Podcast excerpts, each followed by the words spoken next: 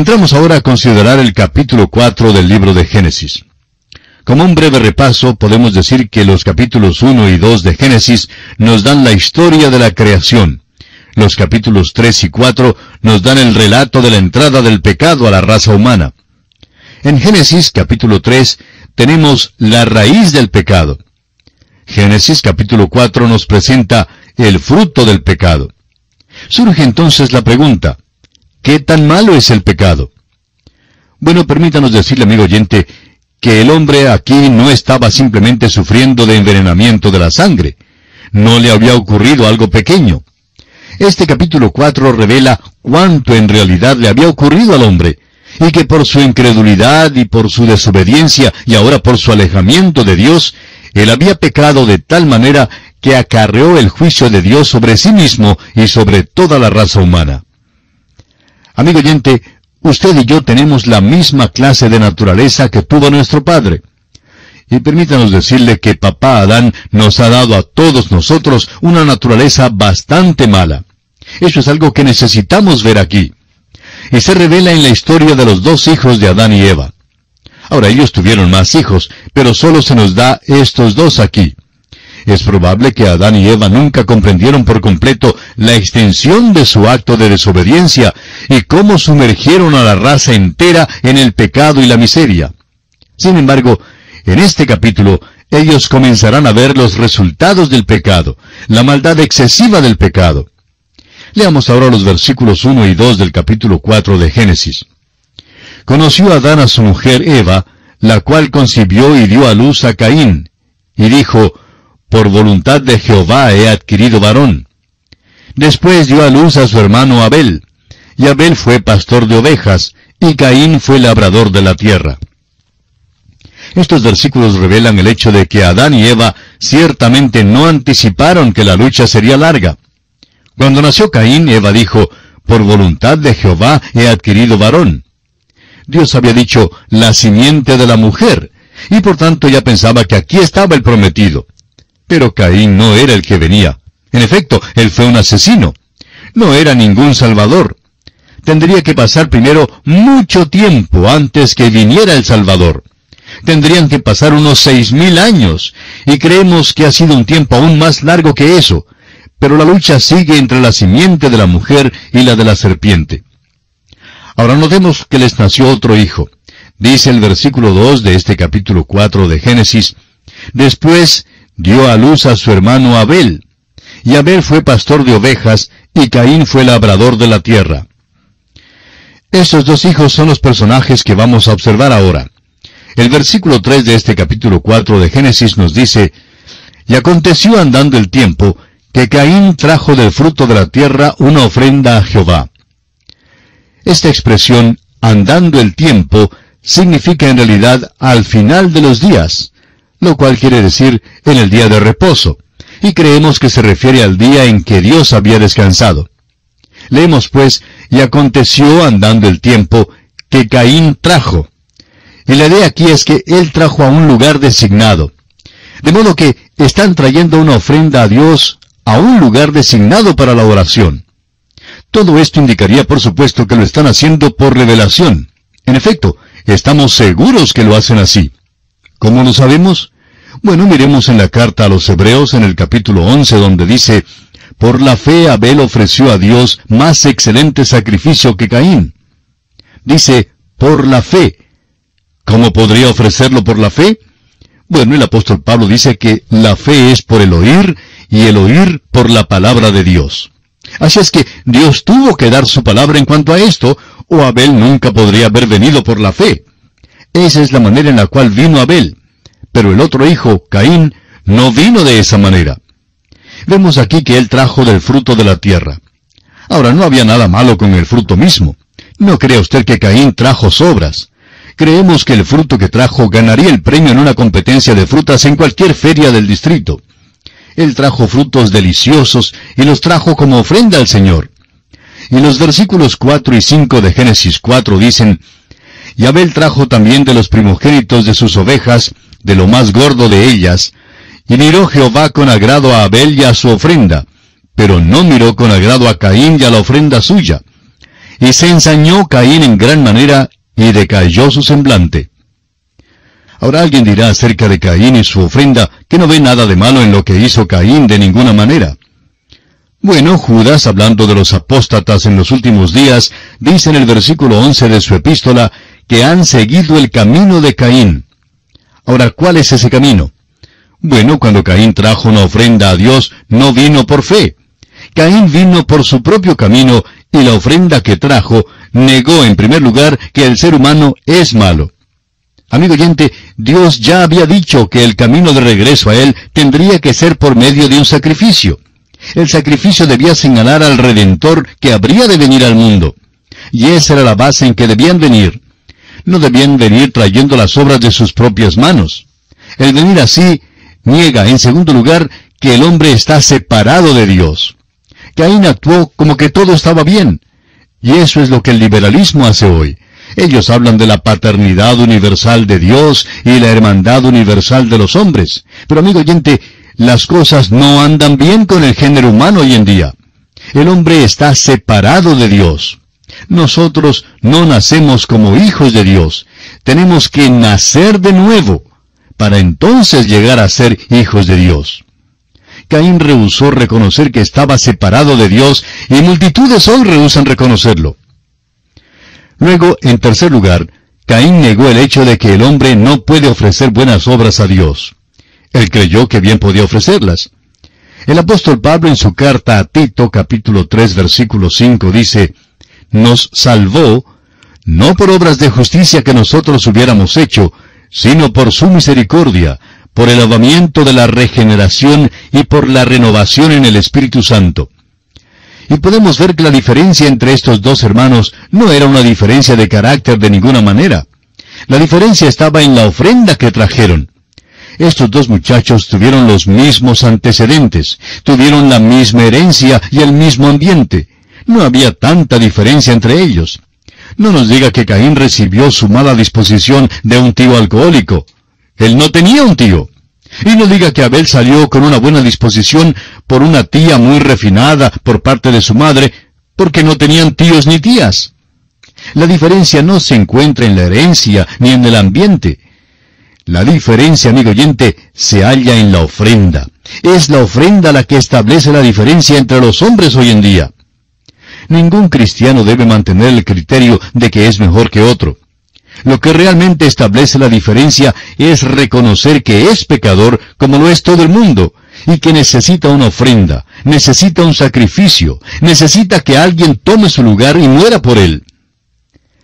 En su carta a los Romanos capítulo 3 versículo 25, el apóstol Pablo dice, a quien Dios puso como propiciación por medio de la fe en su sangre. Luego agrega en esa misma carta capítulo 10 y versículo 3, porque ignorando la justicia de Dios y procurando establecer la suya propia, no se han sujetado a la justicia de Dios. Lamentablemente, esa es la descripción de muchas personas en nuestros días. Tratan por medio de la religión, de la membresía de una iglesia y de las buenas obras de hacerse aceptables a Dios. Pero amigo oyente, la justicia de Dios solo puede llegarle por medio de Cristo Jesús, quien es el único que puede proveerla. El apóstol Pablo en su carta a los Romanos capítulo 4 versículo 25 dice, el cual fue entregado por nuestras transgresiones y resucitado para nuestra justificación, es decir, para nuestra justicia. Él tomó nuestro lugar, Él fue hecho pecado por nosotros, para que nosotros fuésemos hechos justicia de Dios en Él. Caín trató de llegar por su propia justicia, pero escucha al apóstol Pablo una vez más en su carta a los Filipenses capítulo 3 versículo 9, donde dice que él deseaba ser hallado en él, no teniendo mi propia justicia que es por la ley, sino la que es por la fe de Cristo, la justicia que es de Dios por la fe. Esa era la fe que tenía Abel.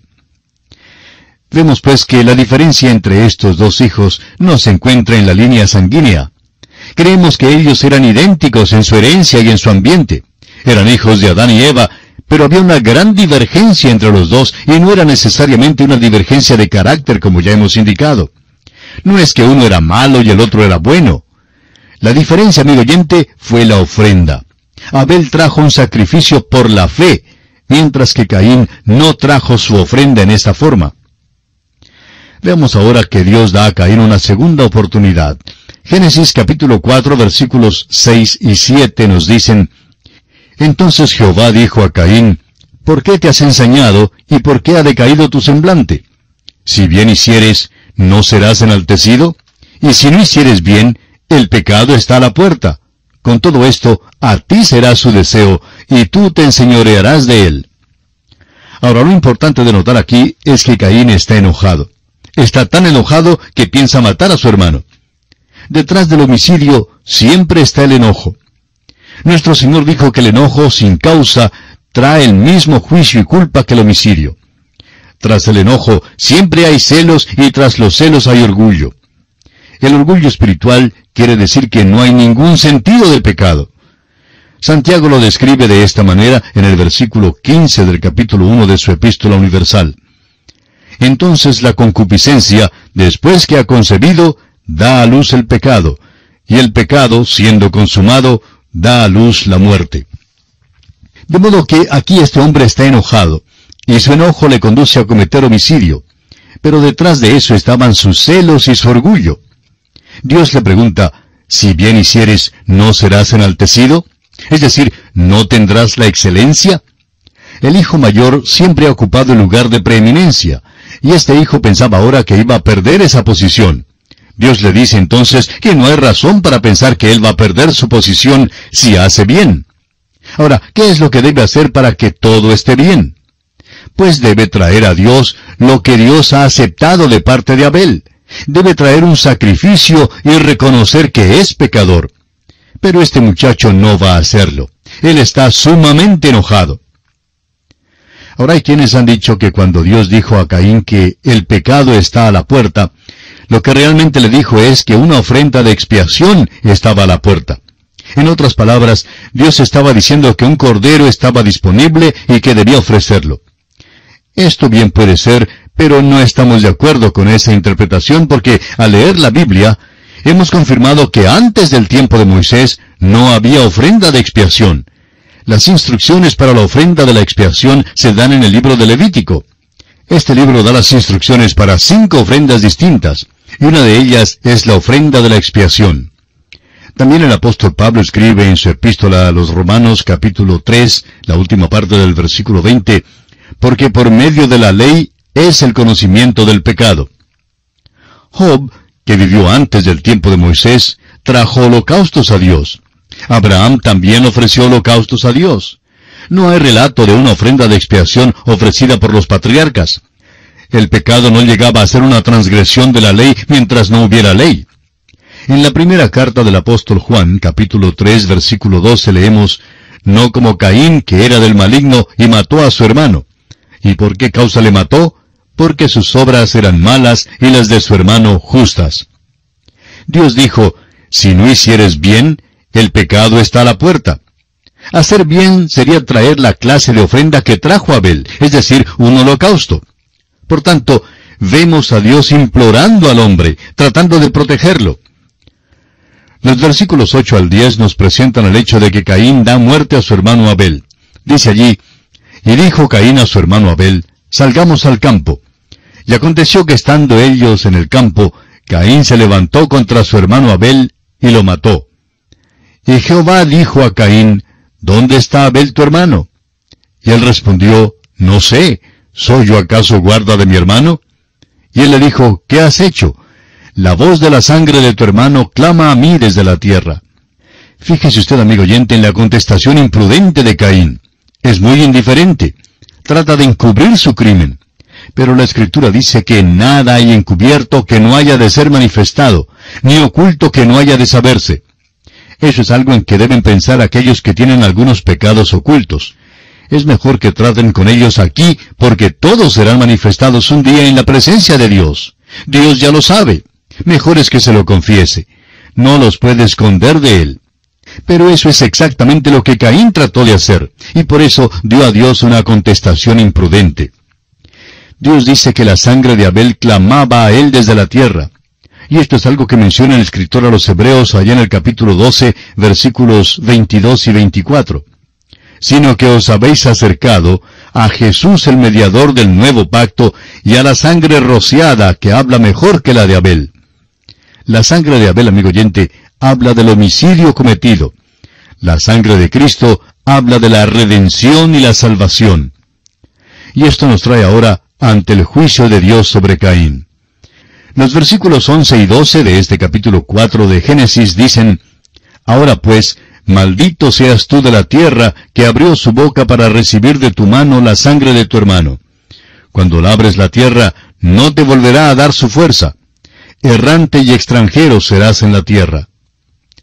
La tierra hoy día, por el uso del hombre, pierde su fertilidad. Debe ser renovada para ser usada una vez más. Ahora los versículos 13 al 15 de este capítulo 4 de Génesis dicen, Y dijo Caín a Jehová, Grande es mi castigo para ser soportado. He aquí me echas hoy de la tierra, y de tu presencia me esconderé, y seré errante y extranjero en la tierra, y sucederá que cualquiera que me hallare me matará. Y le respondió Jehová, Ciertamente cualquiera que matare a Caín, siete veces será castigado. Entonces Jehová puso señal en Caín para que no lo matase cualquiera que le hallara. Si la carga de Caín era más grande que lo que podía soportar, ¿por qué no simplemente volvía a Dios, le confesaba su pecado y se echaba sobre los brazos amorosos y tiernos de Dios? Dios estaba proveyéndole un Salvador si él volvía. Pero dice que se escondería de la presencia de Dios, y por supuesto eso es exactamente lo que sucedió. Ahora fíjese usted que Dios lo protege. Esto es extraño. Dios realmente está protegiendo a un criminal. No sabemos cuál fue la señal que Dios le puso a Caín. Ha habido mucha especulación en cuanto a ella y no vemos necesidad de añadir una más. Dios le protegió. Este es el hecho central. Ahora todavía no se había dado la ley. Caín es pecador, pero no transgresor porque no había una ley en cuanto al homicidio. Su gran pecado fue el no traer una ofrenda aceptable a Dios.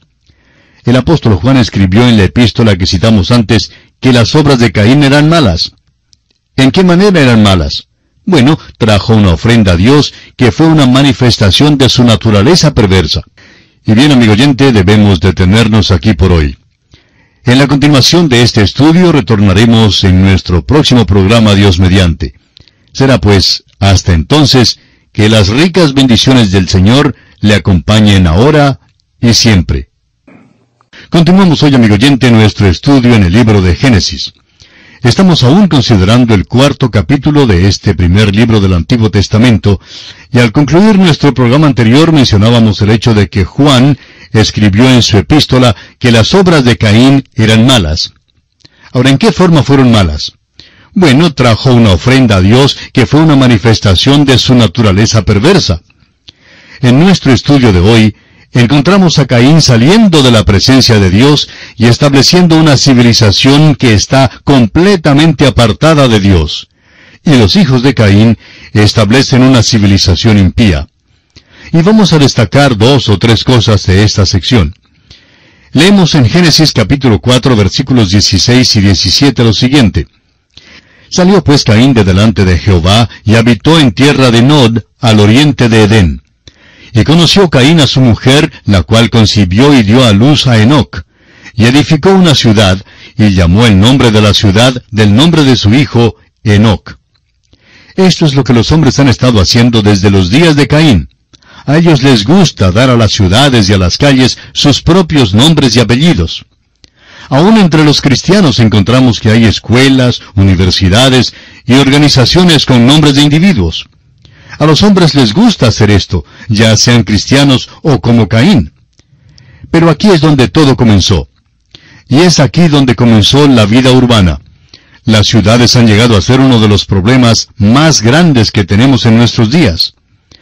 Dicen que las ciudades están desapareciendo gradualmente, pero aún así la gente está inundando las ciudades procedente de todas partes. Ahora el versículo 19 de este capítulo 4 de Génesis nos dice, Y Lamec tomó para sí dos mujeres, el nombre de la una fue Ada, y el nombre de la otra Sila. tenemos aquí el principio de la poligamia. Este hombre hace ahora lo que es contrario al plan de Dios. Nunca en las Escrituras encontramos que Dios apruebe la poligamia. Si usted lee los relatos con cuidado, se dará cuenta que Dios condena la poligamia. La razón por la cual la hallamos en la Biblia es porque Dios da el relato de ella como un relato histórico. Por eso se relata aquí. Ahora, Ada significa placer o adorno. Y suponemos que ella fue la primera mujer que entró en un salón de belleza. El nombre de Sila, de la otra mujer, significa esconder. Debió pues haber sido una coqueta. ¿Qué mujeres tenía la Mec como esposas? No es de sorprenderse entonces que tuviera problemas. Veremos más adelante lo que sucedió. Ahora encontramos aquí el principio de la civilización, la civilización de Caín. Dice el versículo 20 de este capítulo 4, Y Ada dio a luz a Jabal, el cual fue padre de los que habitan en tiendas y crían ganados. Tenemos aquí al primer ganadero. También era tendero y sin duda era también el primer contratista. Luego el versículo 21 nos dice, y el nombre de su hermano fue Jubal, el cual fue padre de todos los que tocan arpa y flauta. Notamos entonces aquí el principio de los músicos. Al escuchar algo de la música moderna de hoy, no dudamos que empezara con la civilización de Caín. El versículo 22 dice, Y Sila también dio a luz a Tubal Caín, artífice de toda obra de bronce y de hierro, y la hermana de Tubal Caín fue Naama. Vemos aquí el artífice, y seguimos leyendo el versículo 23 y el versículo 24 de Génesis capítulo 4. Y dijo Lamec a sus mujeres, Ada y Sila, oíd mi voz. Mujeres de Lamec, escuchad mi dicho, que un varón mataré por mi herida, y un joven por mi golpe. Si siete veces será vengado Caín, Lamec en verdad setenta veces siete lo será. Lamec está diciendo aquí que si Caín pudiera quedar absuelto, luego él también podría quedar absuelto. Caín no mató en defensa personal. Sin embargo, Lamec dice que lo hizo en defensa propia. No sabemos si lo hizo así o no. Él dijo que sucedió así. Tal vez las dos esposas estuvieron metidas en esto y de alguna manera tuvo que defender una de ellas. No se nos dice aquí cómo sucedió esto. Se nos dice solo que él cree que será vengado setenta veces siete. ¿Recuerda usted, amigo oyente, que nuestro Señor Jesucristo le dijo a Simón Pedro que debemos perdonar al enemigo? Esta experiencia del perdón ilimitado la encontramos en el Evangelio según San Mateo, capítulo 18, versículos 21 y 22, donde el apóstol Pedro formula esta pregunta. Señor, ¿Cuántas veces perdonaré a mi hermano que peque contra mí? ¿Hasta siete? Nuestro Señor Jesucristo le respondió, No te digo hasta siete, sino aún hasta setenta veces siete. Veamos ahora que Adán y Eva tuvieron otro hijo que se llamó Set. Los versículos 25 y 26, los finales de este capítulo 4 de Génesis dicen, Y conoció de nuevo Adán a su mujer, la cual dio a luz un hijo, y llamó su nombre Set porque Dios, dijo ella, me ha sustituido otro hijo en lugar de Abel, a quien mató Caín. Y a Seth también le nació un hijo, y llamó su nombre Enos. Entonces los hombres comenzaron a invocar el nombre de Jehová. Se nos ha dado la línea de Caín, y ahora se la deja de lado. No se la mencionará de nuevo, sino hasta cuando cruce la línea piadosa. Este es el patrón que será establecido aquí en el libro de Génesis. Primero se da la línea impía y se la deja de lado. Luego el libro continúa con la línea piadosa. Fijémonos aquí también que es en esta parte cuando los hombres comienzan a invocar el nombre de Jehová. Y así concluye la consideración del capítulo 4 del libro de Génesis,